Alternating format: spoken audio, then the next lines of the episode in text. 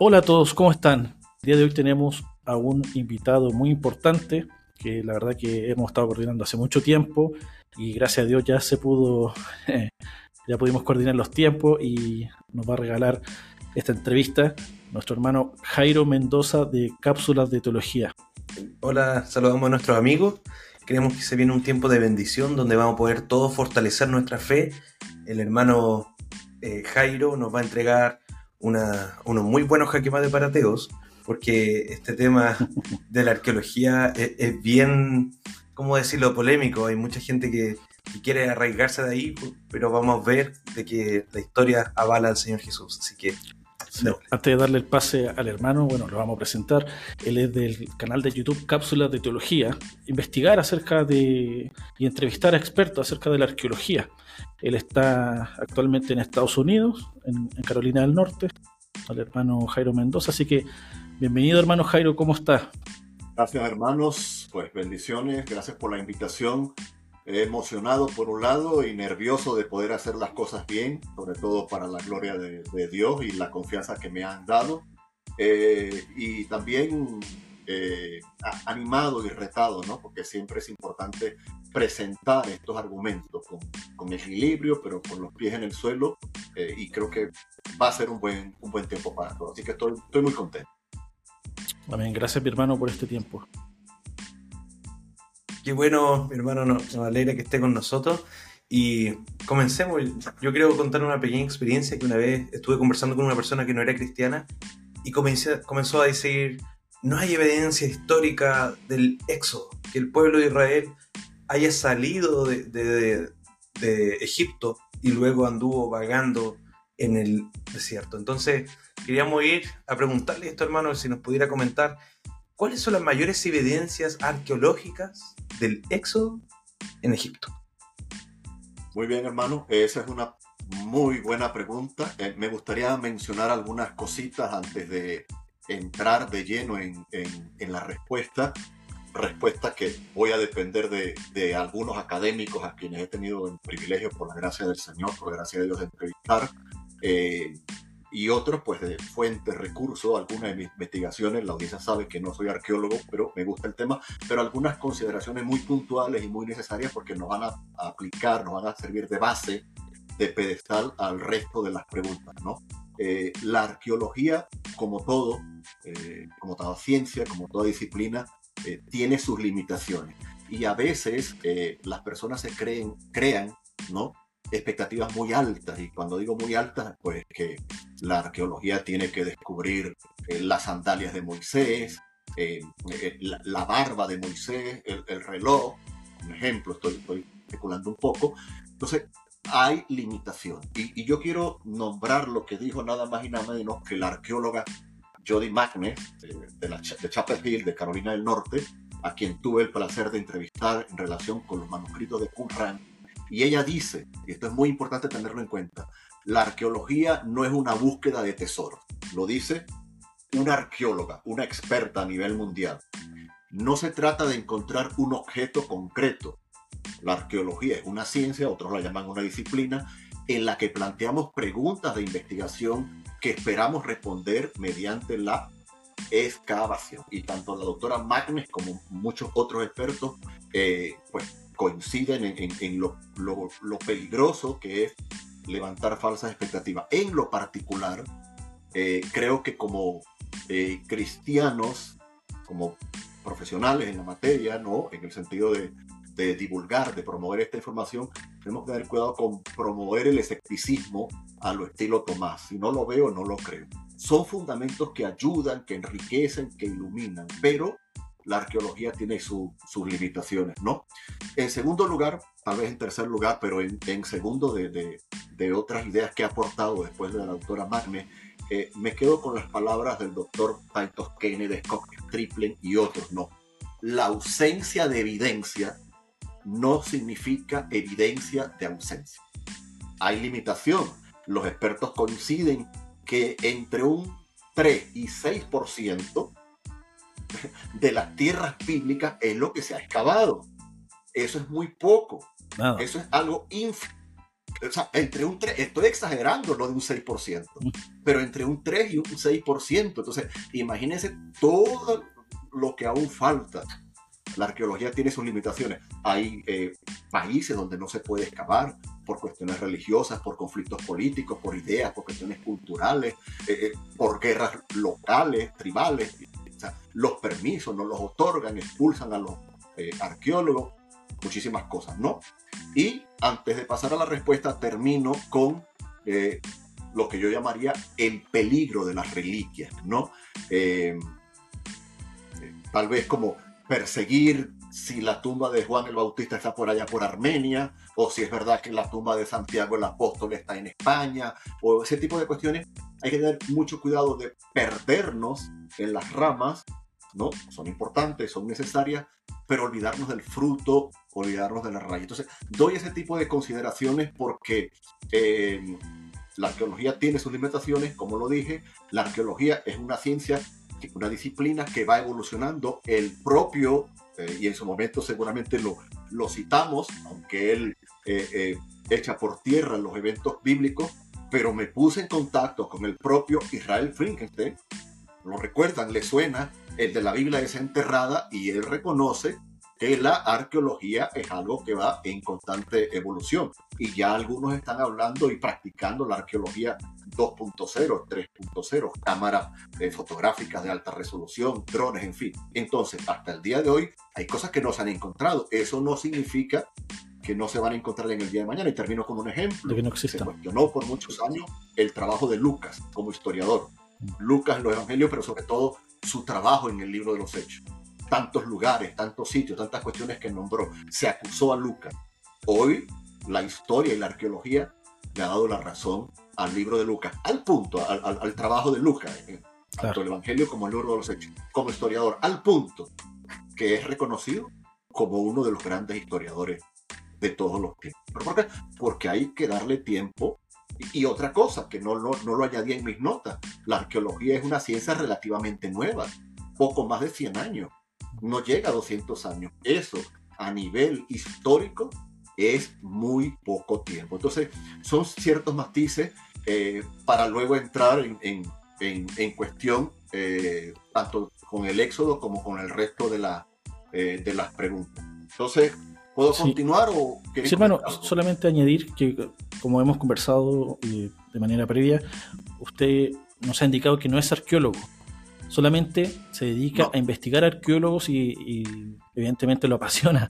Así que solamente dejar claro de que no estamos frente a un arqueólogo que no nos va a responder de forma arqueológica, sino que solamente alguien que está muy apasionado por este tema. Como nosotros también, no somos, no, somos eh, apologetas, pero sí nos gusta defender a nuestro Dios. Claro que sí. Muy bien, entonces entramos ahora sí, hermano Luis, hermano eh, Fernando en el Éxodo. Vamos, mi hermano, adelante, por favor. Bueno, me hubiera gustado una pregunta más fácil, pero es, una pregunta interesante eh, por diversas razones, ¿no? Es una pregunta interesante y como le comentaba en su momento al, hermano eh, Fernando, voy a estar nombrando algunos académicos que he entrevistado en relación con el tema. El tema del éxodo es un tema apasionante apasionante eh, al punto que, y una de mis posturas es, una de mis consideraciones es, si negamos el éxodo, negamos el Evangelio, negamos la persona y obra de Cristo, porque hay muchos paralelismos entre el éxodo y el Evangelio, ¿no? Eh, y creo que un gran trabajo fue el que hizo eh, los amigos de Editorial CLIE, el Evangelio en el éxodo, sin duda, sin duda. Es verdad que hay Egipto, eh, plagas, Moisés, liberación, éxodo, todo eso. Pero el éxodo es un libro de redención. Y por allá en el capítulo 12, pues por allí aparece esa salida de Egipto, ¿no? Por el desierto y luego las consecuencias, guerra, el, mar, todo eso, ¿no? Las travesías. Entonces, em, hay un debate eh, muy amplio, muy acalorado.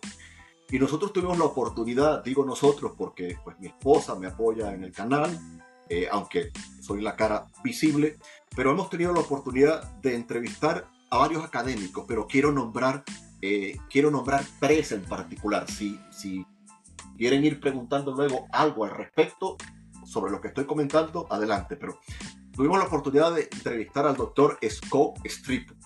El doctor Scott Stripling es un experto en el tema. Él escribió, este libro está en inglés, El Éxodo, ¿se ve bien allí? Sí. El Éxodo, ¿no? Son eh, varios puntos de vista, historicidad, cronología e implicaciones teológicas. Vimos si entrevista, hermano. Muy eh, el segundo nombre es el del doctor que entrevisté. Dígame, hermano. No, que vimos, eh, vimos esa entrevista, muy edificadora, eh, un, arqueólogo cristiano muy, muy preparado, muy inteligente, así que sí, eh, recomendado. Muy bien. Entonces, y, y, y, y, él ha sido el único académico que habla español. Fue muy buena la entrevista y lo estamos preparando para una nueva entrevista. Y él también, él también escribió este libro que tenemos acá, ¿no? Em, hablando de em, cuestiones bíblicas, de descubrimiento, luego, luego pudiéramos hablar más sobre, sobre eso, ¿no? La, la espada o la cuchara y la verdad. Es un, es un, es un título parecido al periódico que editó Charles Spurgeon en Inglaterra en el siglo XIX, más o menos.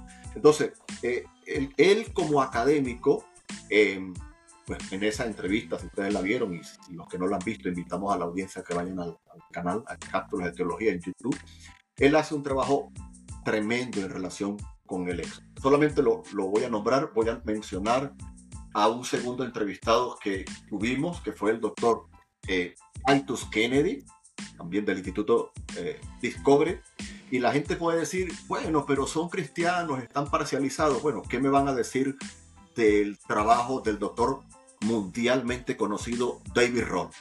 Tuvimos la oportunidad de entrevistar a David Roll, quien es agnóstico. Algunos pueden decir, no, pero es que para el día de la entrevista se convirtió. No, se lo pregunté el día de la entrevista y él seguía siendo agnóstico. Entonces, es un hombre eh, que defiende el éxodo.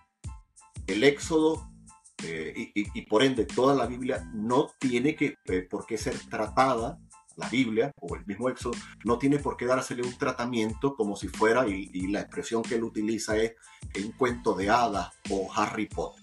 Él ha hecho un trabajo eh, interesante junto a Tim Mahoney de Patrones del Éxodo, Patrones de Evidencia y otros trabajos a nivel de documentales, a nivel de, de National Geographic, a nivel de, de televisión, a nivel de libros, un trabajo eh, eh, formidable. Entonces, entrando en las propias evidencias eh, como lo entendemos y como quisiéramos que las hubiese, me quedo otra vez con las palabras de la doctora Jody Magnet, ¿no? de, de No hay, una, no hay una evidencia concreta, como decir, este es el cuerpo de Moisés, o estas son las sandalias que, utilizaron en el desierto, esta es la arena, esta es una prueba de ADN, porque estamos luchando con miles de años en el tiempo, estamos luchando con condiciones climáticas, estamos luchando con sitios donde aún no se ha explorado, etcétera, etcétera.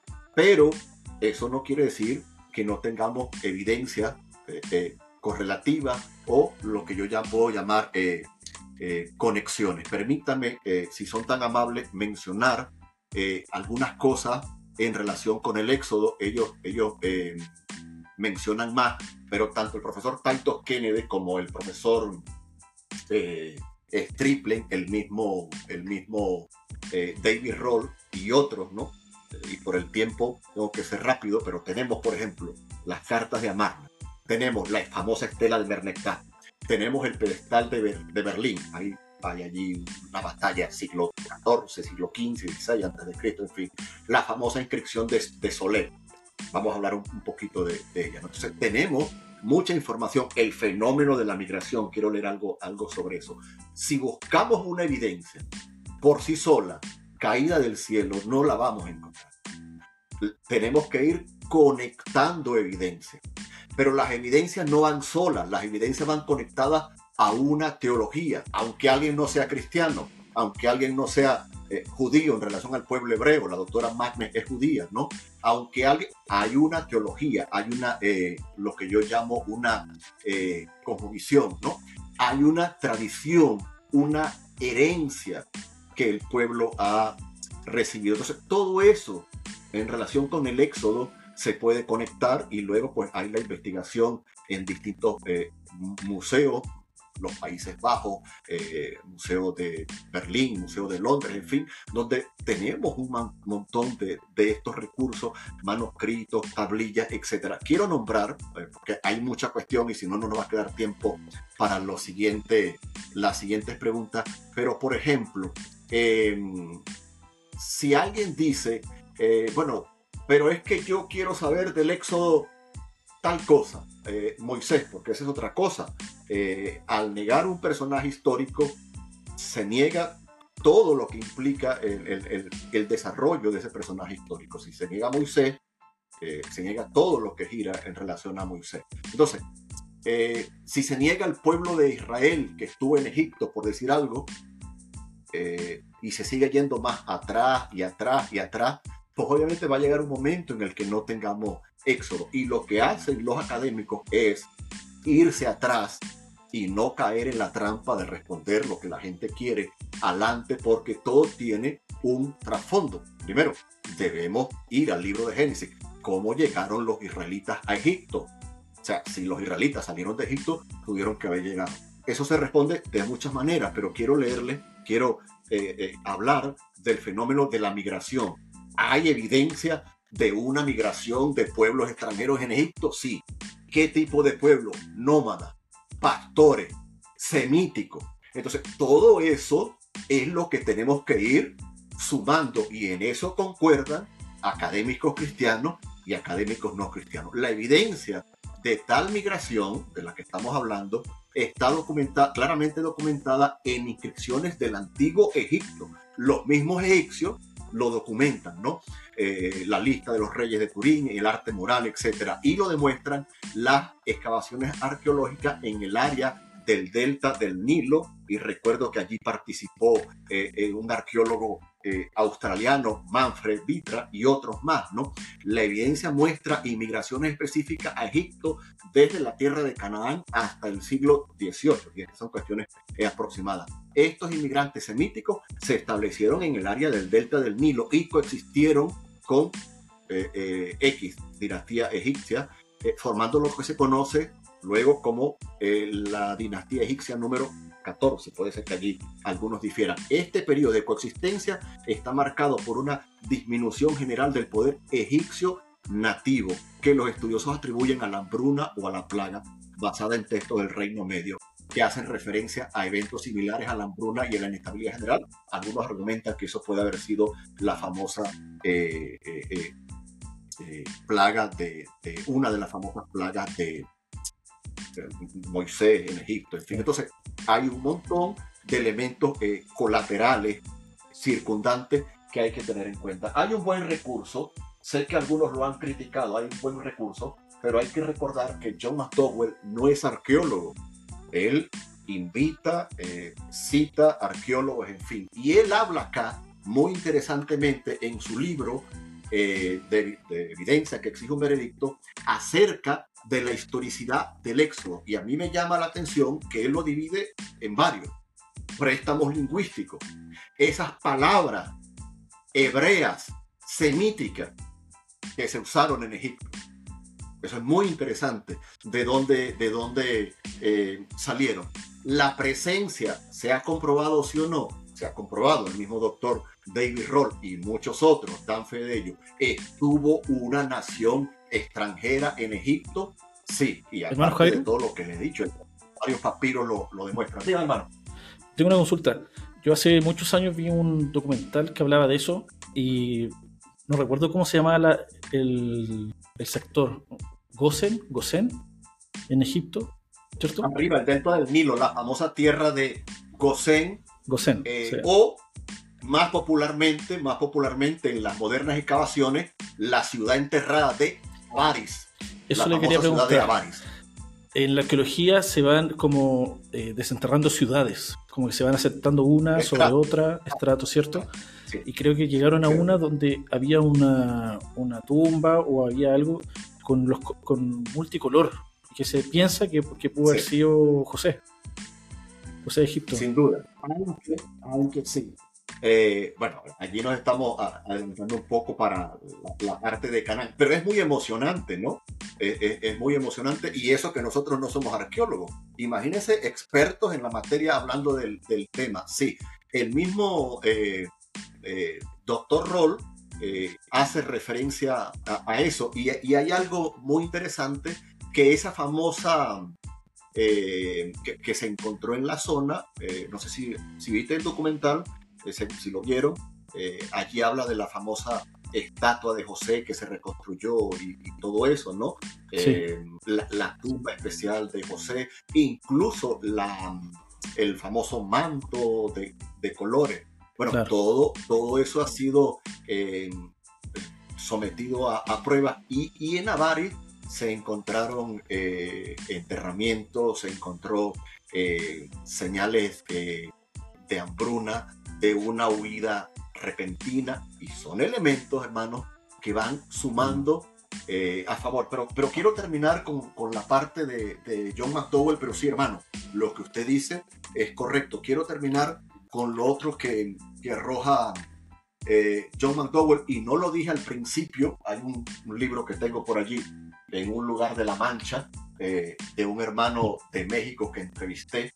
Él escribió Introducción a la Arqueología Bíblica y a veces la arqueología bíblica eh, se ha visto manchada por el trabajo de Ron Guaya, ¿no? que, que aseguró algún montón de cosas que la academia las echó por tierra, ¿no? Eh, por la década de los 70 aseguró haber encontrado el arca de Noé, en fin. Eh, hay un llamado a la prudencia. Es decir, hay evidencias, pero tenemos que ser claros que no todo es evidencia. Lo que no podemos caer es en el minimalismo del mundo escéptico, del mundo ateo, de los enemigos del cristianismo, de los enemigos de la Biblia, en, que nada existe, en, recibir la acusación de que somos unos maximalistas y que todo lo exageramos y que eh, eh, nada existe. No. Tiene que haber un llamado a la prudencia sin, sin duda alguna y yo, lo, yo les felicito por, por este programa, de verdad, que, es un programa educativo, divulgativo, em, para promover fe, de apologética y obvio que no podemos aceptar cuando acusan al cristianismo que no hay nada. Ha habido excesos sin duda, pero ha habido aciertos mucho. Y la teología, de la misma manera que tiene límites, ha ido evolucionando, ha ido creciendo. Y él tiene un capítulo que me encantó, este hermano profesor eh, Alberto Pérez, si pueden hacerse con este libro, se los recomiendo. Eh, precauciones metodológicas y falsificaciones arqueológicas. Se han descubierto estamos en Estados Unidos. Se llegaron a descubrir, a descubrir en el Museo de la Biblia en Washington. Hay varios en el mundo, pero se hay otro en México y hay en otros sitios.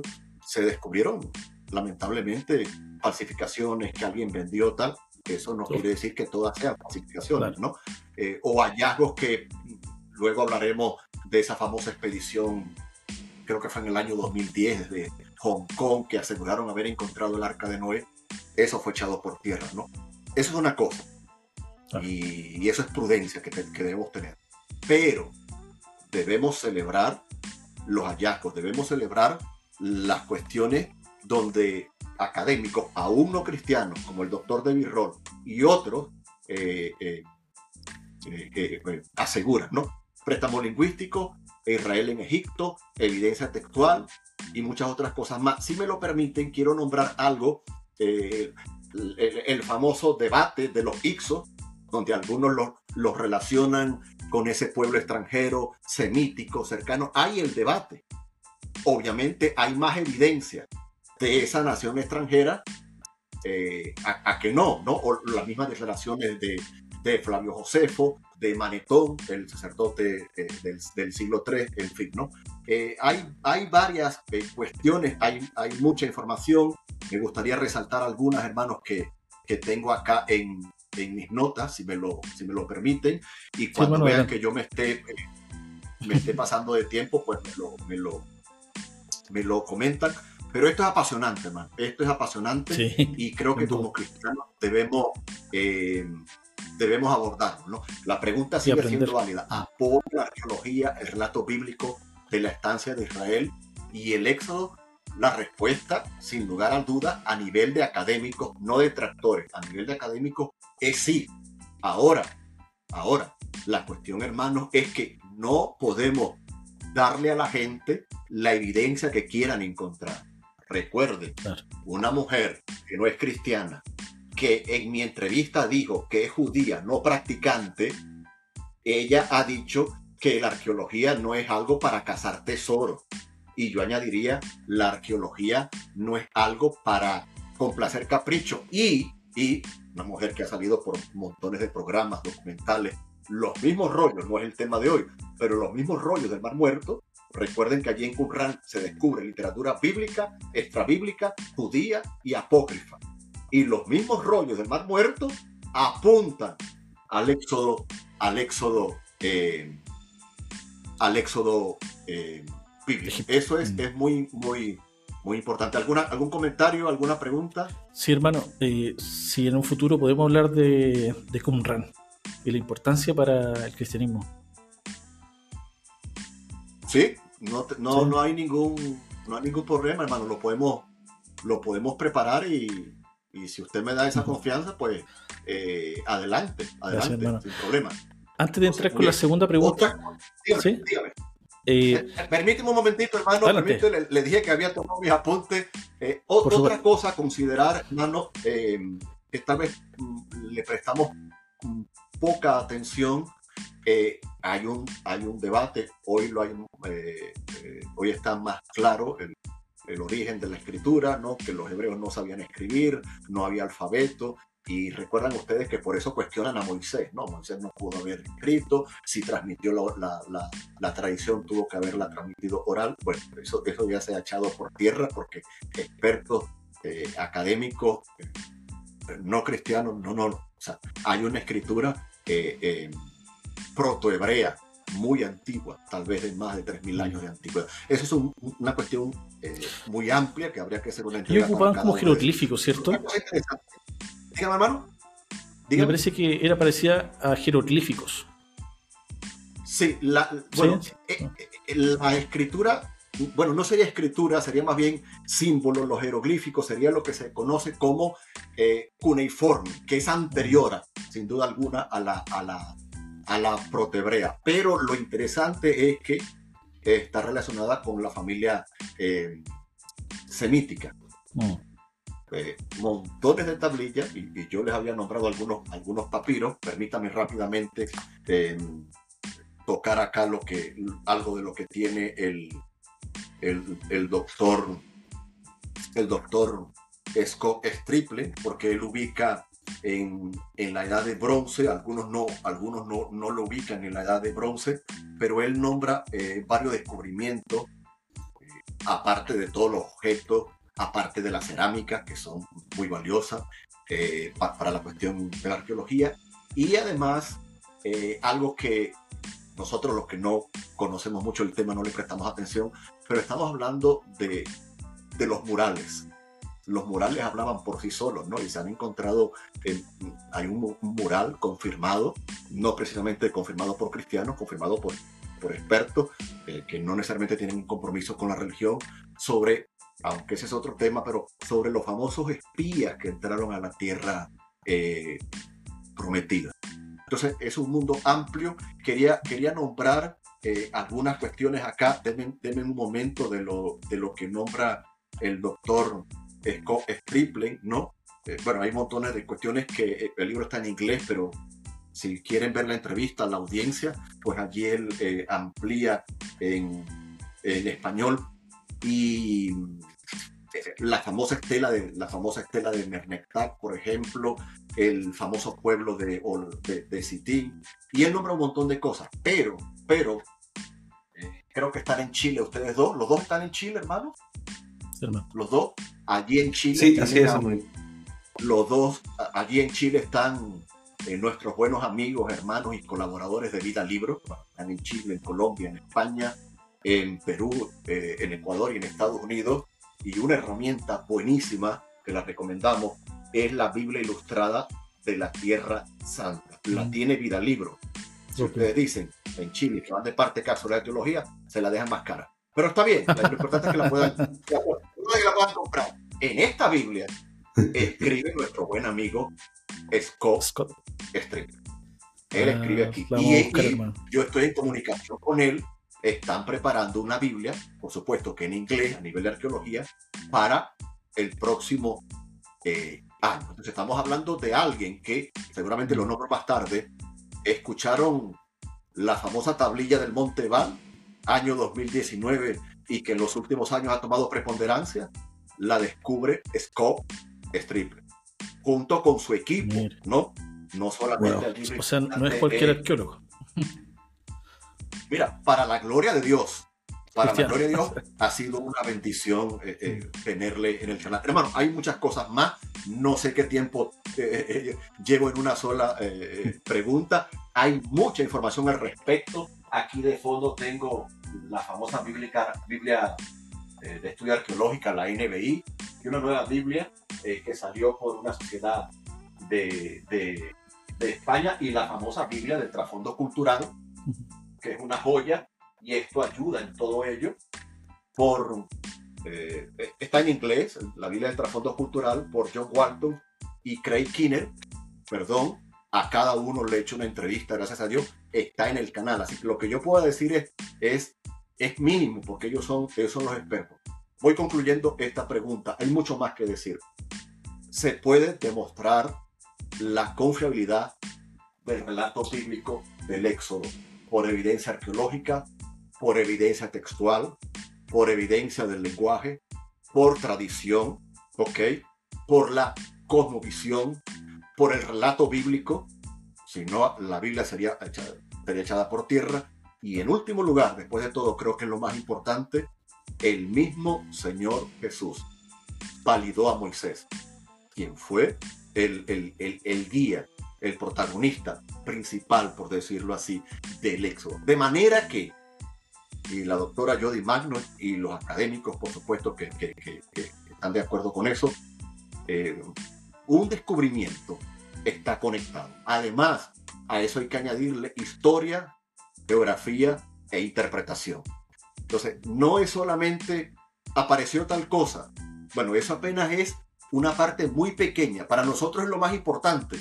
Pero, ¿saben algo? Para los arqueólogos es algo muy, muy pequeño, porque después tienen que estudiarlo, tienen que llevarlo a, frente a comités de evaluación. Eso es algo muy amplio em, para, luego pasar las pruebas al respecto. Randall Price. Randall Price tiene un, un, buen material, también entrevistamos en, en cápsulas de arqueología. Y luego hablaré, eh, pertenece a una de las expediciones en la búsqueda del arca de Noé, pero eso sería para, para otra eh, eh, pregunta. Una última cosita, si me lo permiten, que me falta del, éxodo. Hay muchas más, pero la famosa inscripción de Solé, el primer uso descubierto del nombre de Yahvé, son, son este, ¿Podría comentar eso, hermano? Porque una tablilla, ¿no? Porque muchas veces el cristiano no, no, está muy familiarizado con esos temas.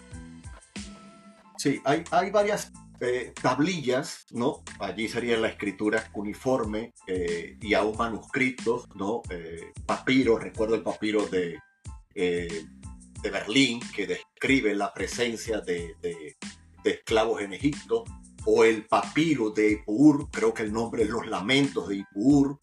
algunos dicen que sí tenía que ver con las plagas porque la ira de Dios había caído sobre Egipto. Otros dicen que no, que sencillamente, eh, creo que ese papiro está en los Países Bajos, ¿no? Y el de Berlín, obviamente que, está en Berlín, Alemania. Entonces, eh, como usted decía, hermano Fernando, nosotros como que no le prestamos mucha atención a eso, sobre todo hoy en la era digital. Pero eh, los medios electrónicos que ellos tenían para registrarlo era, era, era, era, eran esos, ¿no? Y precisamente les iba a comentar ahorita de, este, de, esta evidencia em, eh, en la orilla occidental del, del, Nilo, norte de Sudán, donde está la famosa, eh, la famosa antigua Egipta, eh, ciudad egipcia llamada Solé. Y allí, allí lograron encontrar la famosa, una famosa inscripción, la, estoy buscando acá, una famosa inscripción que dice Chasu. Y eso es llave. Okay. Eh, y esto estamos hablando que es en Egipto o alrededores. Algunos han querido decir bueno, pero el Yahvé era un ente sociopolítico, era una idea y quieren descartar que era eh, Israel. La famosa estela de Mernetá, que esto tiene más relación con, con Canaán, ¿no? Pudiéramos hacer, hermano, un programa exclusivamente para hablar de, estelas y vampiros y, manuscritos, porque hay, hay, un, hay, un, montón de temas. Me apuro un poquito porque, mm. bueno, ya saben que tengo, tengo Yo tengo una pregunta, hermano, que antes de pasar... fácil, hermano. Eh, no sé, antes de pasar a la siguiente. Eh, lo que pasa es que yo vi un, también un video y hablaba de que se había encontrado evidencia, por ejemplo, de carros o metálicos en el fondo del mar cuando, cuando el pueblo de Israel cruzó el mar. Hay evidencia de eso y también la segunda parte de este documental era que eh, no se ha estado buscando muy bien porque, como usted decía, eh, en ciertos sectores donde pudo haber estado el pueblo de Israel no dejan excavar y que esto pudo haber estado en Arabia. Por ejemplo, la piedra de Oreb o, o, qué otro sector. Eh, no, había muchas partes donde también Moisés hace un altar, pudo haber estado en Arabia y no en los sectores donde, donde se busca generalmente. Bueno, eh, altares han aparecido sin duda. El mismo Scott Stripling eh, descubrió la, famosa tablilla esa de las de las la, de la, tablilla de las maldiciones, así la llaman, eh, y eso fue dado, lo, lo, tengo, lo tengo por aquí apuntado, eh, apuntado en, en, mis notas. Déjeme, eh, no quiero que se me escape, no quiero que se me escape nada, aunque muchas cosas se me van a, se me van a escapar seguramente. y eso fue en una tablilla de maldiciones, ¿no? Que decía por allí Deuteronomio. En cuanto a lo que usted me comenta, hermano, eh, le tengo que decir que eso fue descartado. Eso fue descartado por, por, por, la academia, ¿no? Nada de eso. Eh, eh, nada de eso ha, sido cierto. estoy, estoy hablando en cuanto a las cuestiones en el, en el, en el fondo del mar, ¿no? ya. Otras cuestiones han sido validadas. Pero, sí, pero quería decir que además de esto, hermano, no nos olvidemos de la teología de los salmos, el famoso Salmo 114, o ese, bloque que habla de la liberación, del cuidado del Señor, Salmo 114 al 118. Si no hubo éxodo, pues aquí hay, hay mentira. Pero recuerden, por ejemplo, ahora la evidencia bíblica, primer libro de Reyes, capítulo 6, versículo 1, que si lo buscamos, habla allí de los años que habían pasado desde el éxodo hasta la construcción del templo de Salomón jueces 11.26, primer libro de Crónicas 6, 33 al 37, Isaías 41 o Hechos capítulo 7 y, de 29 al 30. Y es interesante que la teología bíblica no menciona el éxodo como algo puntual, y abro mi Biblia para no equivocarme. Bueno, eh, Génesis, eh, Éxodo capítulo 12 eh, y, y, ya, no, no, hay, no hay más nada, no hay más nada que, eh, que hacer. Éxodo capítulo 2 en la segunda parte, no. La teología del Éxodo es una teología eh, conectada. Y hay otra cosa interesante, hermano.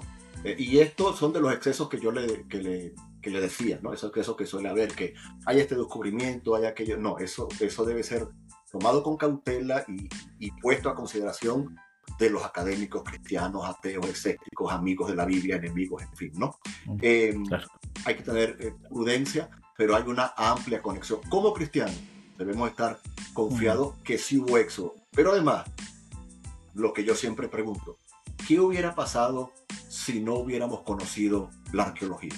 Si no conociésemos de la arqueología, porque recuerda hermano que todo esto nos lo arroja la ilustración, siglo XVII, XVIII, y esto se empeora en el XIX y XX, y el XXI ni le, ni le digo, donde se sembró todo este escepticismo mm. hacia la Biblia.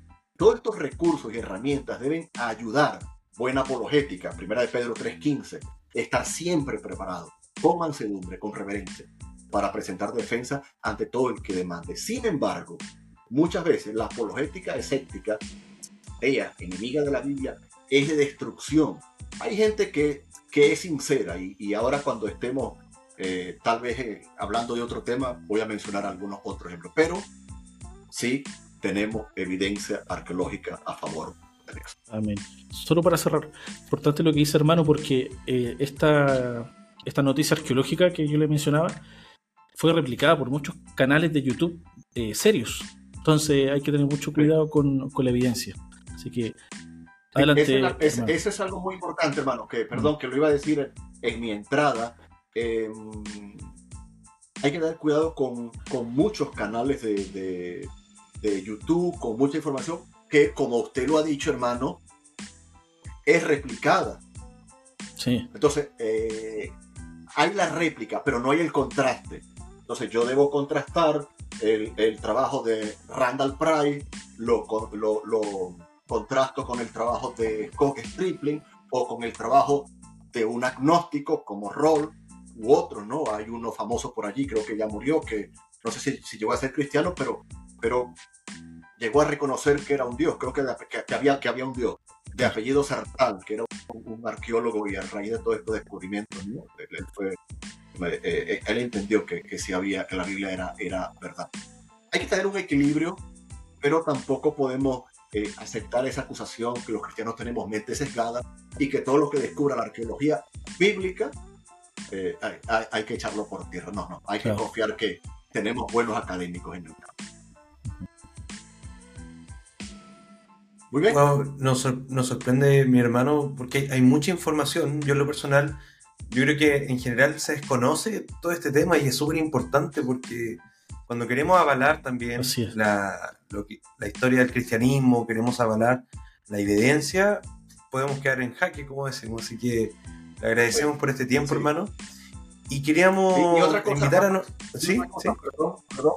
Eh, y creo, hermano Luis, hermano Fernando y querida audiencia, por donde nos vean, Instagram, YouTube, hasta el último en la tierra, eh, tiene que haber un llamado a la humildad.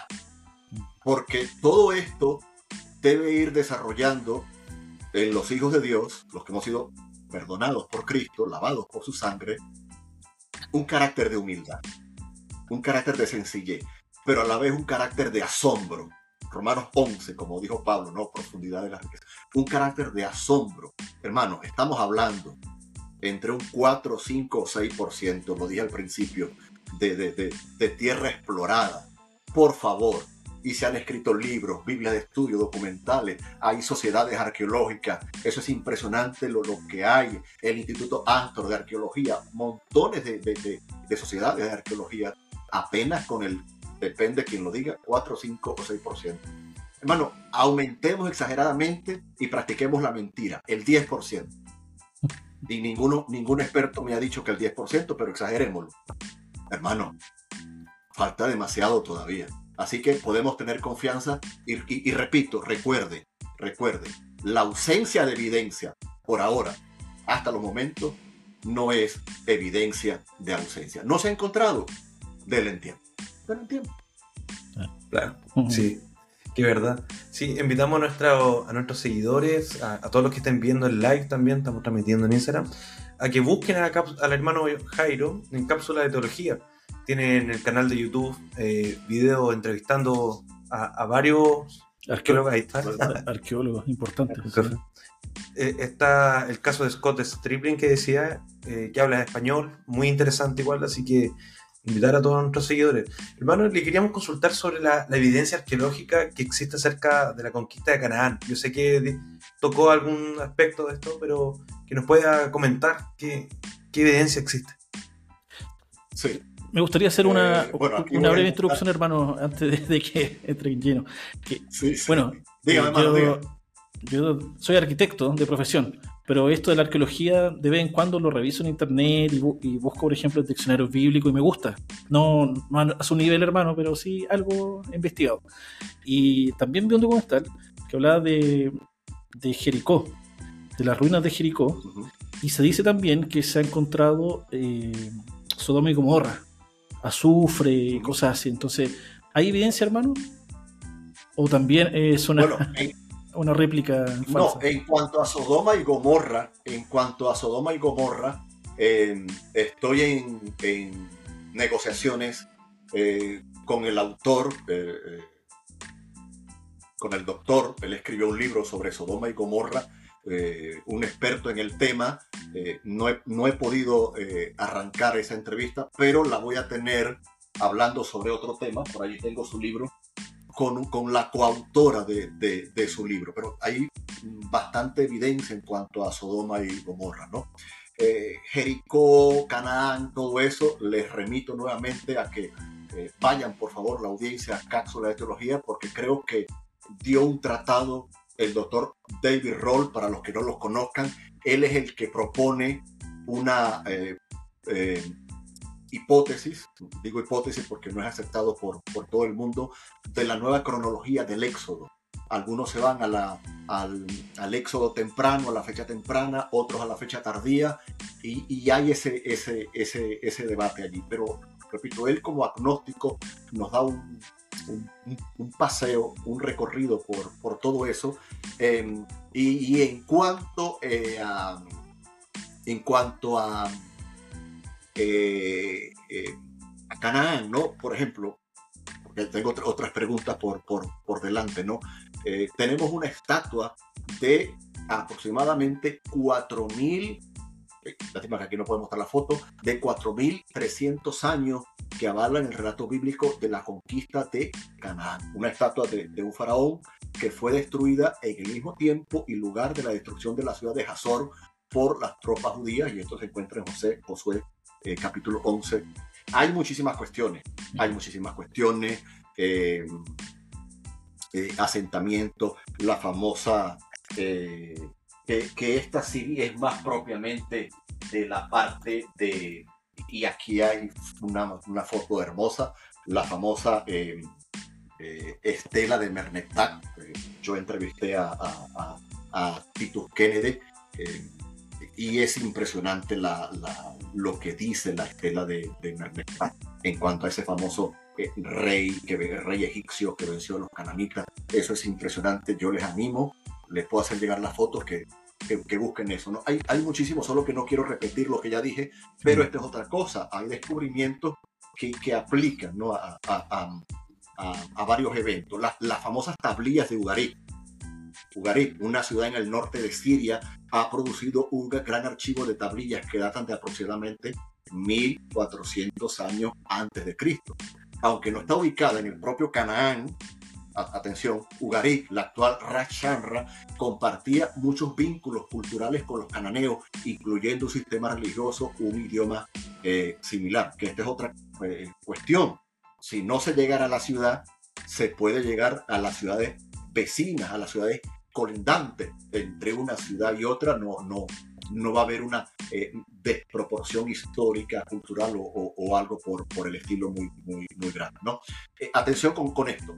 El idioma que se escribieron las tablillas de Ugarit hoy en día simplemente se llama ugarítico y, de eso han escuchado seguramente. Está emparentado cercanamente con el hebreo y esto es de gran valor ya que ayuda a los eruditos a entender mejor el antiguo hebreo. ¿Ok? Es muy importante. Estas tablillas incluyen textos de varios tipos e incorporan eh, un gran número de elementos mitológicos y rituales eh, religiosos. Sé que tengo otras preguntas por delante. Está el famoso mosaico de Huko de 1500 años, donde se revela en esa antigua representación eh, acerca de los exploradores enviados por, por Moisés a Canaán. Y fue descubierta y fue confirmada. Voy aquí un poquito rápido eh, las excavaciones en Silo, donde está nuestro querido amigo Scott Strickland. Impresionante, impresionante, ¿no? Porque estamos hablando que Canaán es una eh, eh, región muy amplia. Nablus, Cisjordania, Palestina, no, no, no es tan delimitado con fronteras como, como lo, lo tenemos hoy, ¿no? Él es el que descubrió el altar de Josué o la tablilla del monte de Val. Esto está en Josué 8, eh, Entonces, hay mucha información y la, la, la, Biblia, la Biblia ilustrada de la Tierra Santa, eh, tiene montones de materiales, pero aquí, por si quieren la página, cuando la compren, página 353, aquí escribe eh, triple y esas excavaciones eh, siguen actualmente y ellos cada año viajan allí. Y los descubrimientos son eh, impresionante. Entonces, Silo o, Silo en, español. Y, tenemos montones de, de evidencia, eh, los famosos estudios en, en, en, Avaris conectan también con, conectan también con el pueblo de con el pueblo de Canaán. Se ha encontrado evidencia, aunque unos la han querido negar, de la destrucción de la ciudad. Los leo rapidito por aquí. Ya, ya hablé acerca de las tablillas de, de Ugarí. Eh, arqueólogos han descubierto, comenzaron por allá a principios del siglo XX, la famosa casa de Raak, la ramera, ¿la recuerda? O Raak, descubrieron un lado del muro, una parte y una sección de casas que no fueron consumidas por el fuego. Reconocemos que luego, que ahora luego entramos, y hay que ser honesto, en el debate de las interpretaciones, porque alguien puede decir, no, en ese momento vino un viento del este y apagó el fuego. Bueno, el viento lo aviva, pero pasó algo, ¿no? Entonces, esto es algo también a lo que eh, los arqueólogos y los, los, los, los, descubrimientos pues, pues se, se enfrentan, ¿no? El, el famoso cruce del, del, río Jordán, la distancia geográfica, todo eso ha sido comprobado. El campamento de Gilgal también, todo eso se encontró. Eh, eh, la conquista de Canaán, las notas que tengo aquí son, son, son amplísimas, no daría tiempo. El debate, que si la conquista fue en el bronce tardío, en el, en, el, en el, bronce temprano, en el bronce tardío, eh, podemos discutir, fue en el, en el bronce medio. La cuestión es que, sin duda alguna, eh, eh, sucedió. Los famosos Hay evidencia.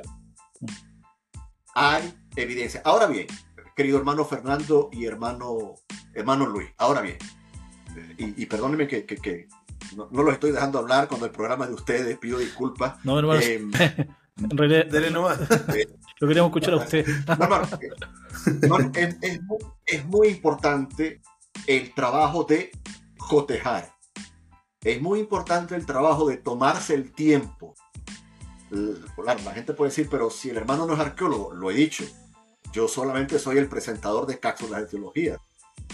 Pero el Señor me ha dado la bendición de entrevistar expertos que conocen del tema conozco, voy conociendo con lo que leo, con mi propia investigación y, teniéndolos allí.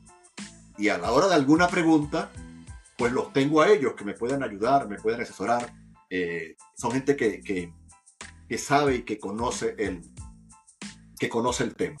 Los muros de Jericó tenemos evidencia. Pero lo que iba a decir es ese trabajo donde en, los, en muchos canales de YouTube pasa todo lo contrario.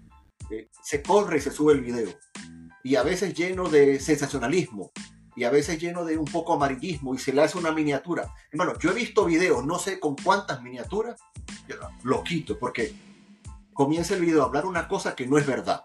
Yo no, eso, eso es falta de ética, eso solamente por, por llamar la atención. Hace falta un trabajo y decir, esto lo rechazamos, lo que el hermano preguntaba, no, pero la, la famosa rueda de los carros de Faraón, eh, creo que, llegaron a decir de cascos de los soldados, eh, espadas. Eh, nada de eso es cierto, nada de eso se, ha comprobado. Nos gustaría, claro que sí, obvio, nos gustaría, pero nada de eso se ha comprobado. ¿Por qué? Porque hay que cotejar el trabajo, hay que ponerlo frente a, otros expertos, evaluarlo y reconocer lo que decía al principio.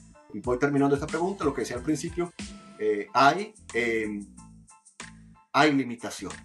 Hay muchas limitaciones y tenemos que ser pues, pues humildes. Las, hay allí y no nos podemos ponernos en, ¿no? ¿Qué más pudiéramos decir sobre, sobre Canaán? El famoso eh, lugar de, de, de Ay, ¿lo recuerdan? También fue eh, eh, encontrado. El famoso pueblo de Cabaó, aquí estoy hablando de, de pueblos de la región de, Canaán, de Canaán, ¿no? Y bueno, hay tantas otras cuestiones que no, no, nos daría tiempo. Incluso Hazor, Hazor fue encontrado. Por supuesto que, que Canaán, el mismo doctor John Walton, por si alguno eh, quiere argumentar eh, que aunque no sea algo arqueológico, es la pregunta por antonomasia para atacar la Biblia. ¿Y qué pasa con, con la batalla de Josué y que el sol se detiene. vayan a la entrevista que le hice a John Walton en Cápsula de Teología y allí él, él, él, él, responde. Creo que él hace un buen trabajo, no tenemos que estar de acuerdo con, con todo, pero él hace un buen trabajo en El mundo perdido de las escrituras por publicaciones Kerigma y pronto tendremos al segundo autor, coautor, al doctor Brian eh, eh Y el doctor, lo que pasa es que no hay tiempo para todo, y el doctor eh, Scott Stripling, si quieren comentan algo, él también nombra, voy a ver si lo, si lo consigo, eh, él también menciona algunas cuestiones en cuanto a, a, Canaán, vasijas, cerámica, enterramientos, todo eso, todo eso cuenta y se conecta eh, con la Biblia. Eh, ceremonias antiguas. Ah, y no se lo pierdan, el famoso templo de Siquén. Todo eso ha sido eh, encontrado. Así que hay evidencia. Y está la discusión, sin duda alguna. Y está la discusión luego de la interpretación. Mm. Incluso algunos han llegado a decir, para ir terminando esta pregunta, bueno, no, allí lo que sucede es el fenómeno de la pareidolia. La pareidolia es el famoso fenómeno eh, donde tu percepción te engaña y ves una cosa que no es la realidad. Bueno, pero por favor, todo lo que descubre la arqueología bíblica es una ilusión óptica. Todo lo que descubre la arqueología bíblica es pareidolia. Obviamente que no, creo que es un ataque muy, muy bajo y esto lo llegué a escuchar cuando salieron las conclusiones eh, tengo el documento en inglés, creo que más de 20 páginas, 22 o 24, el documento final del doctor Scott Stripley, que él presenta evidencia sobre la conquista de Canaán también en, su libro la, cuchara y la verdad, o la espada y la cuchara y la verdad. Em, llegaron a acusar que, que, que, en esa tablilla, una pequeña tablilla de, de, plomo, la famosa tablilla con la inscripción del nombre de, de, de Yahvé, Yahweh, eh, y unos símbolos no, no, no, allí no se ve esto si no se ve aquello. El famoso juego del 6 o el 9. ¿Es 6 o es 9? ¿No? Así tratan a veces a la arqueología bíblica y no hay que perder los estribos, hay que tomarse el tiempo. No creo que se pueda hablar, hermanos, de arqueología eh, estilo Twitter. En, ¿Cuántos son ya? 180 o 240 caracteres. No creo que se pueda hablar de arqueología en, en dos minutos.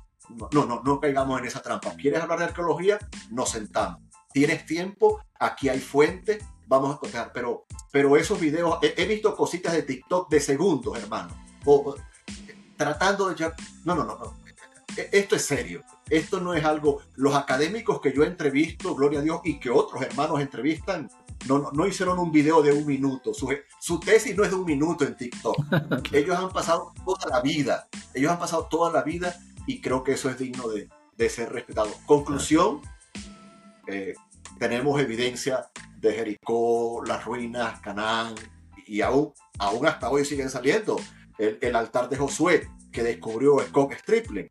Eh, si no hubo Josué, no hubo Canaán, no hubo Jericó, en fin. Así que tenemos evidencia, hermano, también. Y, y, no me da tiempo, pero con todo respeto a la audiencia, tengo acá 50 pruebas de la Biblia, del Nuevo Testamento. Sé que no las pueden ver, obviamente. Habría que hacer un, programa sola, sola para ellas, pero déjenme buscarles rapidito el, hallazgo arqueológico acá. Denme un poco de luz. Esto, esto es en vivo. No tienen que editar nada, no se preocupen. Eh, hallazgo arqueológico. Vamos a ver eh, eh, qué nos muestra esto aquí con el, con el ya hablamos de, de Siquén. Eh, a ver qué encontramos por aquí. Jericó, por ejemplo, entrada en la ruina prometida. Las ruinas más antiguas de Jericó datan de la edad de piedra, neolítico. En las ruinas de Jericó se encontró una torre anterior a la época de Abraham. Está hecha con piedras obtenidas al cortar los fosos que rodeaban la ciudad se comunicaba con un muro de adobe, eh, hay una fotografía. ¿Esto es la torre de Babel? Hay un, ese sería otro tema, no, no, esa es otra torre. Ah, la, torre de Babel queda por otro lado. no se me adelante, no se me adelante. Pero, pero hay, hay mucha información, solo que en un momento, mm. en un tiempo tan corto, no nos da. La verdad que escuchándolo, hermano, es apasionante porque es algo que en realidad todos llevamos dentro de, encontrar e-, evidencia o, conocer la evidencia bíblica, porque en, el fondo fortalece nuestra fe sin querer. O sea, si realmente existió el éxodo, la podemos defender mucho mejor. Y la verdad que el éxodo es una parte de la Biblia, hay mucho más, hasta como usted dice, hasta con Ran, Lucas, la misma evidencia de Jesús. Así que me gustaría saltar hasta Jesús. Ya hay otras preguntas, pero las vamos a dejar para otro capítulo. Jesús. Eh, ¿Cuáles son las mayores evidencias, las que sean cristianas, paganas y las que sean eh, no paganas, por así decirlo, ni cristianas? Sí, bueno, esa es una. Déjenme organizar esto por. Déjenme organizar. sí, hermano, solamente para añadir también, porque si Jesús, si se verifica que Jesús realmente estuvo aquí en la tierra, eh, podemos creer todo lo que él dijo que era. O sea, quién era él. Él era Dios, él era el hijo de David. Eh, eso mismo dice George McDowell. Es interesante eso, que, dice, si, si realmente probamos que existió el Señor Jesús y que sus discípulos, luego los apóstoles, murieron por esa causa, entonces tendríamos que admitir también que Él fue Dios. sin duda, sin duda. Lo sabemos por eh, fe. Ahora bien. Pero el mundo tiene que admitirlo. Sí. Bueno, esa es una pregunta creo que más apasionante que lo que hemos hablado y las que faltan por varias razones, ¿no? Eh, y creo que va a ser una pregunta natural, ¿no? Eh, hay muchos recursos, mucha herramienta. Eh, voy a comenzar con dos nombres. Voy a comenzar con dos nombres. El primero, el mundialmente conocido profesor Bart Ehrman. Seguramente le suena, le suena a la audiencia. Él esgrime que abandonó su fe y si no le suena, pues ya le sonó porque se lo he nombrado profesor, eh, creo que es el jefe de departamento religioso en la Universidad Chapel Hill de Carolina del Norte, la misma universidad de donde está la doctora John Magnet de los manuscritos de Qumran, los rollos del mar muerto. Bien, él argumenta y, y él es mundialmente conocido por sus libros. Eh, creo que el más conocido es Jesús no dijo eso, ¿no? Él cuestiona eh, las variantes textuales, que ese es otro tema apasionante que, no es el tema acá ni, ni el tiempo, ¿no? Eh, él cuestiona. Ahora bien, la pregunta es en relación al Jesús histórico, ¿cierto? eso es muy importante porque porque un hombre como Bart Ehrman, que aún vive, que aún vive que en la entrevista con la doctora Jody Magnet le mencionamos, aún vive y sigue haciéndole guerra al cristianismo, cuestionando la Biblia, cuestionando muchas cosas. Es un hombre que, ha debatido con, algunos invitados que he tenido aquí, por ejemplo, ha debatido con, Craig Evans, el mundialmente conocido Craig Evans, ha debatido con el doctor William Lane Crane, eh, eh, le hemos extendido una invitación al doctor William Lane Crane, eh, estamos esperando respuesta. En fin, es un hombre mundialmente conocido y está arrastrando mucha gente a dudar de la confiabilidad de la Biblia. Su argumento es que él encontró errores en la Biblia y que la Biblia no es inerrante, que la Biblia tiene este hueco aquí este vacío acá. Manojero, ¿por qué nos nombra eso para nuestra pregunta? Bueno, porque él lo dice públicamente y lo reconoce, él acepta la figura del Jesús histórico. Un escéptico. Cuidado y si no agnóstico. Cuidado y si ya no va rozando el ateísmo. Pero a nivel histórico, y lo pueden buscar, eh, querida audiencia, a nivel histórico, el doctor Bar Ehrman reconoce la figura histórica de Jesús. Ahora bien, que no reconozca su deidad para la pregunta en cuestión no, no aplica. Nos interesa la figura no, o sea, fue un fantasma, fue un éter, fue el Jesús que está dentro de ti. No, Bart Ehrman dice y reconoce la realidad del Jesús histórico. Les dije dos personajes. Segundo, no sé si nuestra audiencia ha conocido, ha escuchado del doctor Antonio Piñero, muy conocido en el mundo hispano, en nuestro el español, de fue profesor de la Universidad Complutense de Madrid. En cápsulas de teología tenemos tres entrevistas con el doctor Piñero. Mm. Allí pueden conocer más del trabajo del doctor Piñero. Eh, obviamente que no estoy de acuerdo con la mayoría de las cosas de él, pero lo entrevisto como Él como que atacó un poco Correcto. el- esta evidencia de Jesús, ¿cierto? Como de la muerte y, y la tumba de doctor. Jesús. Eso escuché. el, do- el doctor Piñero se identifica como agnóstico. A veces creo que como escéptico. En algunas ocasiones viví en España. En algunas ocasiones lo he escuchado en alguna ocasión definirse como cristiano cultural. Es decir, es lo que cree la sociedad. Pero él es una mezcla entre escé- escéptico y agnóstico. El doctor Antonio Piñero reconoce la existencia de Jesús como figura histórica. Ahora bien, él es un detractor de la figura de Jesús.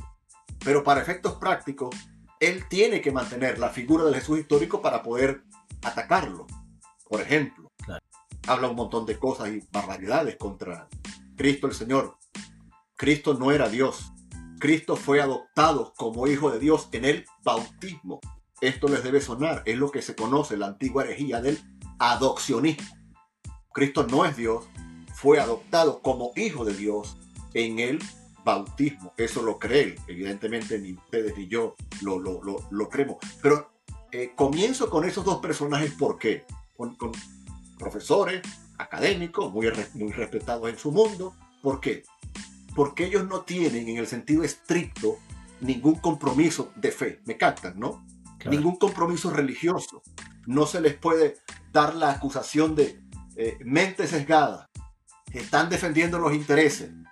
Cuando yo escucho la expresión mente sesgada, a veces digo, bueno, eh, no, no es justo, como que si quedáramos a una hora, un ateo con un cristiano a las 5 y el ateo sabe cuáles son las 5, pero el cristiano no sabe cuáles son las 5. Las 6 o las 4 o las 3 porque él tiene la mente sesgada. Esa es una trampa que se ha ido colando en el mundo académico entre los escépticos. Pero los nombro ellos dos. Bueno, y si quieren un tercero, que también lo entrevisté, gracias a Dios, el doctor David Roll. Todos los relatos bíblicos. Obvio que el doctor David Roll no pasa al ámbito de la fe. No llega. Pero todos los documentos bíblicos, la Biblia debe ser tratada como un libro de historia y por ende sus personajes.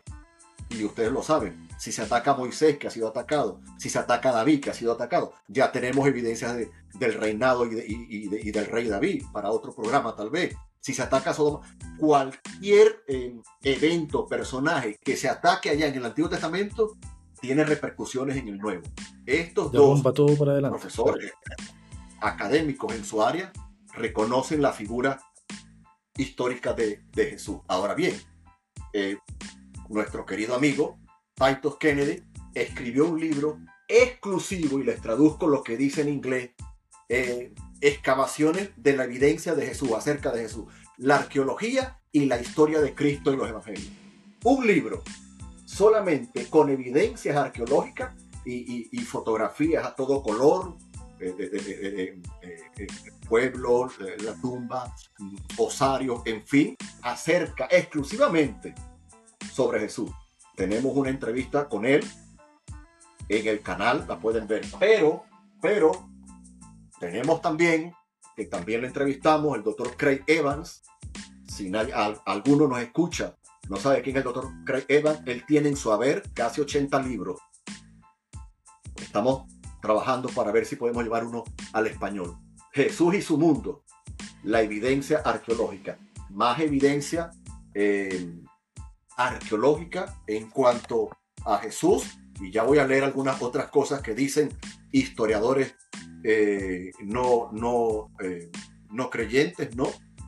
Y, hay un montón de cosas acá, ¿no? Un montón de cuestiones que yo creo que entre este libro y el libro, por ejemplo, Capernaum, Jericó, Magdala, todos esos sitios, todo- todos esos sitios, ¿no? Eh, porque antes de llegar a la tumba hay que rastrear desde Belén todos los sitios, los personajes, Pilato, es todos esos personajes. Y allí, recuerdan que al principio hablamos de Lucas, allí Lucas nos es de, de, eh, de gran ayuda, ¿no? Ahora bien, tenemos eh, y, el consenso es generalizado, no solamente este autor que tengo aquí, eh, Ray Brook, también lo dice César Vidal, lo dice Jorge Gil en, su programa de, de apologética avanzada, en fin, historiadores de la antigüedad escribiendo acerca de Jesús. Judíos, aún en el Talmud, escribiendo acerca de Jesús. No importa si estaban escribiendo de Jesús como si fuera un chamán, como si fuera un brujo, como si fuera un impostor. No importa. En el sentido del Jesús histórico, me hago entender, ¿no? No estoy diciendo que acepto los ataques de Jesús. No, es que si era un chamán o un brujo o un endemoniado o lo que sea como le atacan, bueno, pero eso quiere decir que aceptan que, que existió. Entonces, en cuanto al Jesús histórico, tenemos montones y montones de, de, evidencia.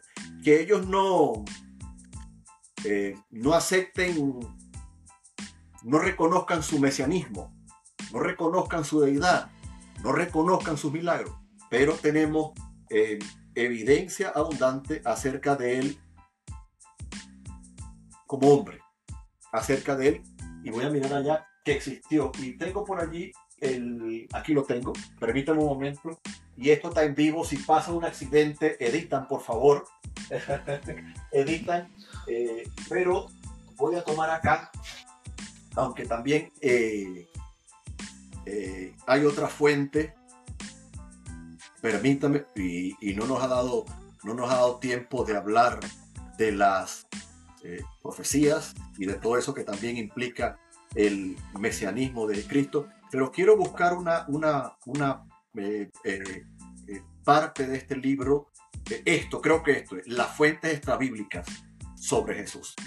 Esto es importantísimo en el estudio del Jesús histórico. Dicho sea de paso, que no sé si lo saben, dicho sea de paso, se ha debatido mucho sobre el Jesús histórico y posiblemente ya vayamos tomando unas palabras del doctor Craig Evans en una entrevista, posiblemente ya vayamos por la cuarta búsqueda del Jesús histórico. Posiblemente. Hay mucha evidencia y la gente se queda allí. Voy rápido, voy rápido. Tenemos evidencia bíblica, tenemos evidencia arqueológica, tenemos evidencia en el Talmud. No importa si en el Talmud lo reconocen como el hijo de fulano o como un impostor lo reconocen como una figura histórica. Que se, que se entienda, no, no, no, no. Eso no le, esos nombres que le dan no le traen honra a nuestro Señor, pero como figura histórica. Sí, hermano, yo quiero eh, decir algo antes que usted nos cite. Que reconocer a Jesús ah, como. así me da tiempo de buscar algo. Sí, que reconocer a Jesús como figura histórica ya es eh, es tremendo porque no estamos hablando de un rey, no estamos hablando de un comerciante muy famoso, no estamos hablando de un guerrero, estamos hablando de, un artesano, hijo de, otro artesano, carpintero, que vivió en un sector muy pobre, que nació en un pesebre o en una cabaña, ahí, ahí no, sé muy bien, pero estamos hablando de alguien eh, que no tuvo un poder muy como políticamente fuerte, ni, ni fue alguien muy de una familia muy importante, sino que estamos hablando de alguien bien humilde. Entonces que, que alguien así haya trascendido tanto ya es un, tremendo logro. Sí. Eh, hay algo que se llama, hay algo que se llama en la investigación eh, los hechos mínimos.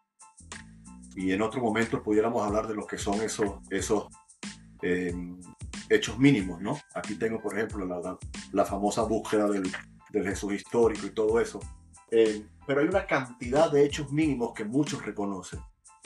Su nacimiento, eh, vivió en la tierra de Israel, tuvo un montón de seguidores, para otros fue un revolucionario, cambió ideas, era alguien que amaba al prójimo, fue condenado y crucificado eh, por Roma y los judíos, etcétera, etcétera. Hay un componente de, de hechos mínimos que es una buena manera de hacer apologética, que muchos lo reconocen. Fuentes clásicas, fuentes clásicas de no cristianos. Tácito, siglo I después de Cristo. Reconoce la existencia de Cristo. Suetonio, allí lo tenemos también, siglo I después de Cristo. Fuente judía, el famoso Flavio Josefo, ¿lo recuerdan? Siglo I después de Cristo. Vamos a ver cuáles otros eh, tenemos más. En algún lugar tiene que estar eh, Plinio el Joven y el Viejo, las fuentes judías otra vez, literatura eh, rabínica, también hablan de, de, de, Cristo. Y hay muchísimas otras cosas más. Hay otras, quiero recomendar este libro para la cuestión del Jesús histórico. Quiero recomendar dos libros. Quiero recomendar el de Ray Bruce, Hombre, Mito, Mesías, es el que está detrás de la película Dios no está muerto. Estamos trabajando para traerle acá ah, su Y por supuesto, un clásico por el doctor Gary Habermas, Evidencia a favor del Jesús histórico. Es el Jesús de la historia, el Cristo de la fe. Eh, él es eh, em, profesor en Liberty University. Eh, quiero buscar acá eh, si tienen algún comentario o alguna pregunta que hacer, eh, adelante, porque quiero buscar alguna aportación del doctor Gary Haberman que nos pueda ampliar un poquito más en, en, en, esto. ¿Alguna pregunta, comentario, aportación, sugerencia? Sí, yo comentario que ha sido, ha sido bien importante el trabajo que, que ha hecho, hermano. Se nota que, que, sabe harto, que tiene hartos libros interesantes. Y comentarle a la, a la gente que hay un comentario que hizo Arceus Sproul que me gustó mucho, que dice que es mucho más fácil eh, decir que Dios no existe a comprobar a que Dios existe. Porque sería algo equivalente a decir, por ejemplo, en Alaska, decir que en Alaska no hay oro. Uno para comprobar que no hay oro en Alaska tendría que eh, eh, escarbar todo Alaska y, una profundidad tremenda para solo comprobar de que no hay oro en Alaska. Entonces, al contrario, para decir que hay oro en Alaska hay que solamente encontrar una pepita, que es mucho más fácil. Entonces, es hacer un llamado igual a la gente que no conoce a Dios y, quizás pueda atacar a esto y decir no existe porque no se ha encontrado evidencia. Es decirle que, como usted dice, no porque no se ha encontrado es que no exista, sino que hay que darle tiempo y con el, y con el tiempo eh, se, ha, se, ha, visto ya que hemos podido ir comprobando que muchos hechos históricos dentro de la Biblia han existido, así que creo que es un tremendo programa que va, a enriquecer mucho y va mucho de la mano de los regimes de parateo, así que muy contento. Eh, había hablado, de, había hablado de, del libro del doctor eh, Gary Haberman, pero recordé que tengo acá que los encuentran allí, nuestra audiencia de, de Chile, también la de Ecuador y la de Perú, España y Colombia, obviamente que la de Estados Unidos, eh, hay dos libros de Lee Strobel sobre el tema excelente, ¿no? En defensa de Jesús, por Lee Strobel, buenísimo, donde hacen consideraciones médicas, sociológicas, eh, era Jesús un psicópata, estaba Jesús bien de la mente, o sea, todos esos argumentos y todos esos ataques, el caso de Cristo lo recuerdan y recuerdan la, la, la, película. la película Todas esas teorías son analizadas en, estos libros. Y más libros van a hablar de todas esas fuentes y, César Vidal en su libro, si me lo permiten, creo que tiene eh, algunas más. Temen, un momento, seguramente tiene algunas más. Y, por supuesto, por Editorial CRIE también lo encuentran allí. Jesús bajo sospecha, una respuesta a los ataques contra el Jesús histórico. Este libro es un clásico. El tema de Jesús histórico ya es algo que, que, tiene, Hermano sus años. Dígame. ¿Hay alguna evidencia que usted nos pueda eh, comentar ahora, así como bien concreta, acerca de Jesús histórico? Mire, yo no he ido a Tierra Santa, no sé si usted ha tenido la oportunidad, pero ahí hay está como toda la etapa de la pasión de Cristo, se supone que está donde estuvo preso, donde fue azotado, donde, la tumba. ¿Eso eh, está todo comprobado ya? ¿Está recomprobado o son teorías? ¿O hay otras evidencias históricas, arqueológicas que nos puedan reafirmar que el Jesús histórico sí vivió ahí? Esa es una buena pregunta, hermano, ¿no? Eh, esa es una buena pregunta. Hay debate no, no he estado en Israel, eso es uno de mis deseos y proyectos, si se me lo permite. Les doy solamente un ejemplo, la tumba, no, esta no es la tumba de Jesús, sino la que está en el frente, la del famoso jardín. Creo que se llama la, la tumba del, del, jardín, ¿no? Eh, en cuanto a las paradas, las estaciones, que de allí viene nuestra famosa expresión, las siete palabras, que no son siete palabras, sino siete expresiones, siete, siete frases, ¿no? O algo por el estilo. Eh, bueno, la, ciudad de, Jerusalén ha sido reconstruida, edificada, atacada, bombardeada. Y, y hay que reconocer, hermanos, que muchas cosas se han mezclado, obvio, por la cuestión de tradición y por el interés turístico. Eso, eso, eso, eso, eso hay que, que, que, que reconocerlo. Es decir, eh, la arqueología no ha dicho que esa piedra que está allí en, el, en, el, en, en la capilla, en, la, en, la, en la basílica del Santo Sepulcro, esa piedra allí que la besan, que la limpian, que ponen pañuelos, que tal, la han visto seguramente en las imágenes. No, la, arqueología no, no, no, no, no, no se ha metido allí con, con, con, eso, ¿no? Eh, no sé si llegaron a escuchar, creo que fue por, por, por, Armenia, por Europa del Este, llegaron a encontrar un supuesto clavo de la tumba de Jesús y un, de, la, de la crucifixión de Jesús y un, y un pedazo de la, de, la, de la cruz, una astilla que está en una iglesia por allá en España. Me enteré que está eh, un sudario o el sudario más pequeño, una... Hermano, lo dije al principio, en la Edad Media se proliferó, tal vez antes, porque el corazón humano está llamado a la, a la idolatría, a la avaricia, ¿no? Eh, pero hay que tener mucho, mucho cuidado con, con, esto, ¿no? Entonces, creo que es aquí donde eh, la Biblia de la Tierra Santa eh, nos ayuda. Hay cuestiones que se han eh, recibido solo por herencia, se han recibido solo por tradición. El mismo debate si el monte Gólgota es este o es el otro, hay debate. Todos esos sitios están en discusión. La tumba, el jardín, el, el monte de la crucifixión. Entonces, es difícil. Y a eso le suma lo convulsa de la ciudad de, Jerusalén, sobre todo la, la, ciudad vieja y la parte del, del, muro, ¿no? Que ese, ojo, que ese muro sí es del, del, templo, lo que quedó del templo, cuidado, del antiguo templo. Claro, esa evidencia. El, templo de Salomón, reconstruido por Herodes, ampliado más bien, ampliado por Herodes, es, eso sí, ¿no? Pero hay muchas otras cosas donde tenemos que, yo no las conozco todas, por supuesto, porque no, no, conozco cada detalle y, y, por eso, como ustedes han visto, me, me, me valgo de la fuente. Pero, pero las investigaciones arqueológicas em, son más serias, eh, eh, son más profundas.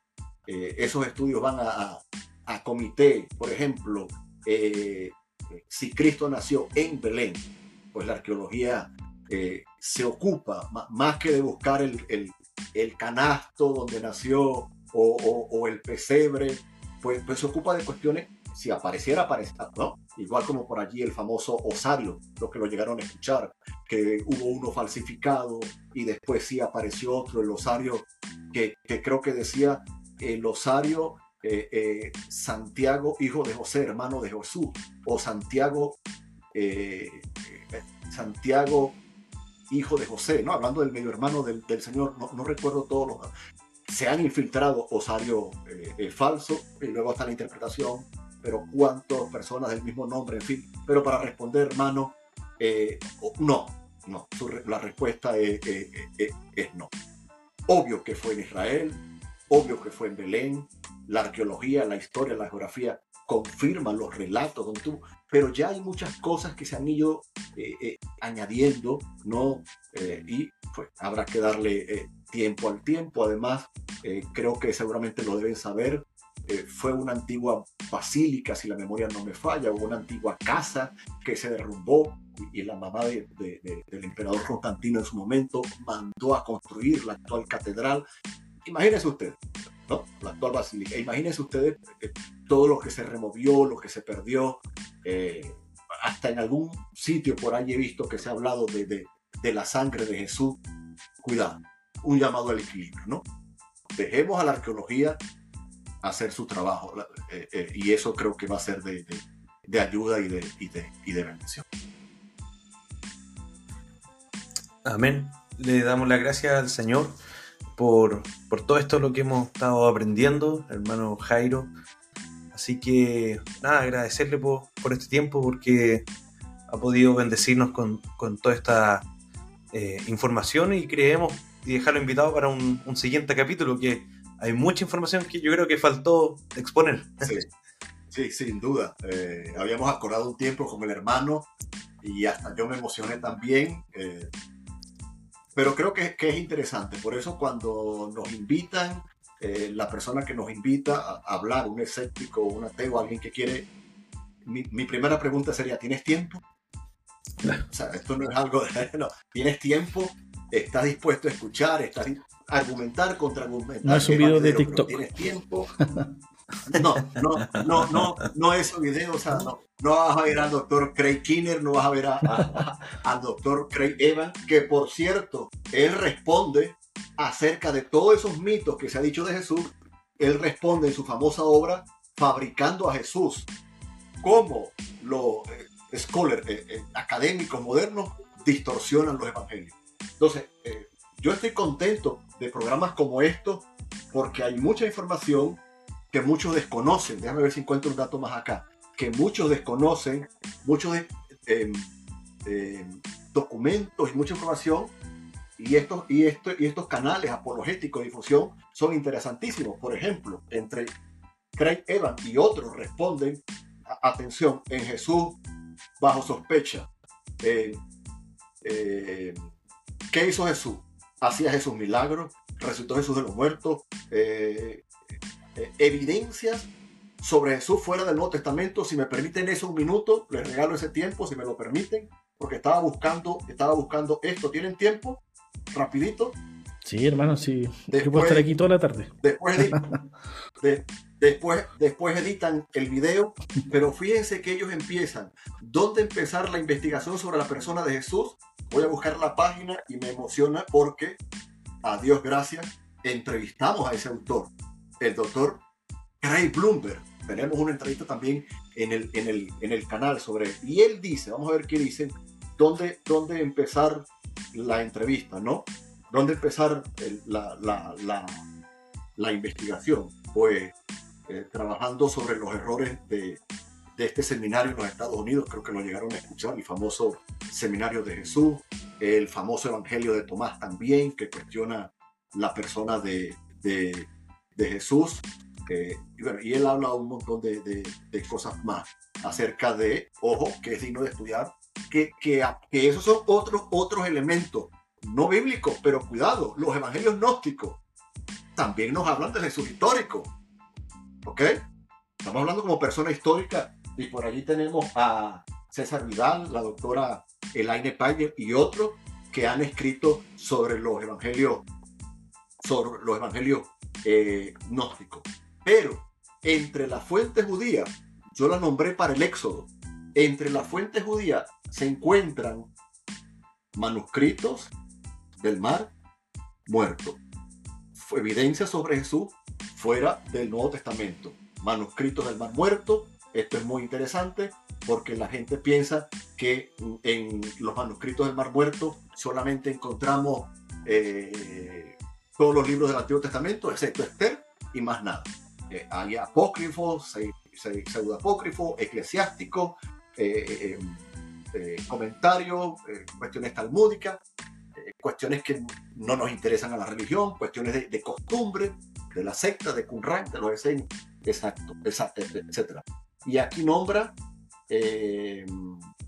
aquí las agrupa, aquí agrupa la fuente romana, ya nombré algunas, él nombra aquí eh, Plinio el Joven, Suetonio, Tácito, eh, Beelio, Patérculo, eh, Dion, Casio. Bueno, esto es digno de estudiar y aquí entonces viene y explica a cada uno lo que, lo que dice. Es más, yo me fui a los evangelios gnósticos, aquí agregan los evangelios apócrifos.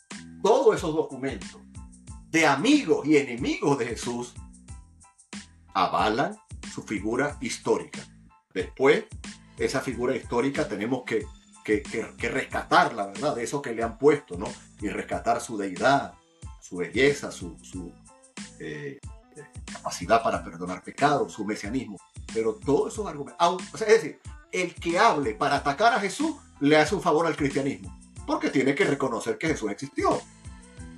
La famosa búsqueda del Jesús histórico. Ahora, el siguiente paso es el paso de la fe. Pero a pesar de todo, a pesar de todo, con todas las limitaciones, es un paso interesante de preevangelismo, de es un paso interesante de apologética, comenzar con el Jesús histórico, porque hay mucha gente interesada en la historia. Nos vamos a trabajar con ellos a través de la historia, a evangelizarlo, a hacer apologética. Muchos materiales, muchos recursos y seguramente Dios mediante en otra entrega lo, lo podemos hacer. Ahora sí, hermano, me callo y me termino lo que queda de café. Sí, gracias hermano, que el Señor lo bendiga y vamos a estar compartiendo este video en, nuestras redes sociales e invitar a todos nuestros oyentes a que lo sigan en, en Cápsula de Teología en YouTube y en todas las redes sociales, ¿no? Sí, gracias, mi hermano por este tiempo. Gracias por la preparación. Sabemos que se preparó para este capítulo, se notó, así que le agradecemos también, porque a pesar de que estamos lejos, eh, hablamos de este, de este mismo Dios y eh, este mismo Jesús, no solamente histórico, sino que Dios. Y la verdad que es como una cadena. O sea, si hablamos del Jesús histórico, podemos decir que Moisés existió. Si Moisés existió, el Éxodo y todo eso es verdad. Dios es real. Entonces, no, no sé, la palabra dice que el necio dice en su corazón no hay Dios, habiendo tanta evidencia. Y me gusta pensar también. La palabra de Cristo, el Evangelio. ¿no? Si, no creéis a Moisés y a los profetas, no, o de mí habló Moisés, no. claro. hay una evidencia bíblica impresionante y, fuera de la Biblia. Me gusta pensar también, hermano, cuando Jesús dice, si estos no hablan, hasta las piedras hablarán. Y hoy día nos han hablado las piedras. la arqueología ha estado mm. hablando acerca de, la Biblia y acerca de la, evidencia bíblica, o sea, histórica de, de la Biblia y que es real.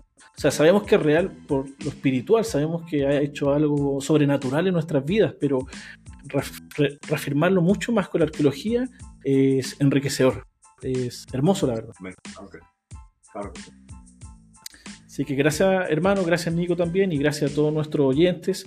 Como decía Nico, sigan a Cápsulas de Teología, sigan a Jaque Mate para Deus también, y vamos a seguir continuando eh, trabajando con nuestro hermano Jairo Mendoza. Que Dios le bendiga y que esté muy bien, hermano. Un abrazo. Gracias. Bendiciones. Tomen café.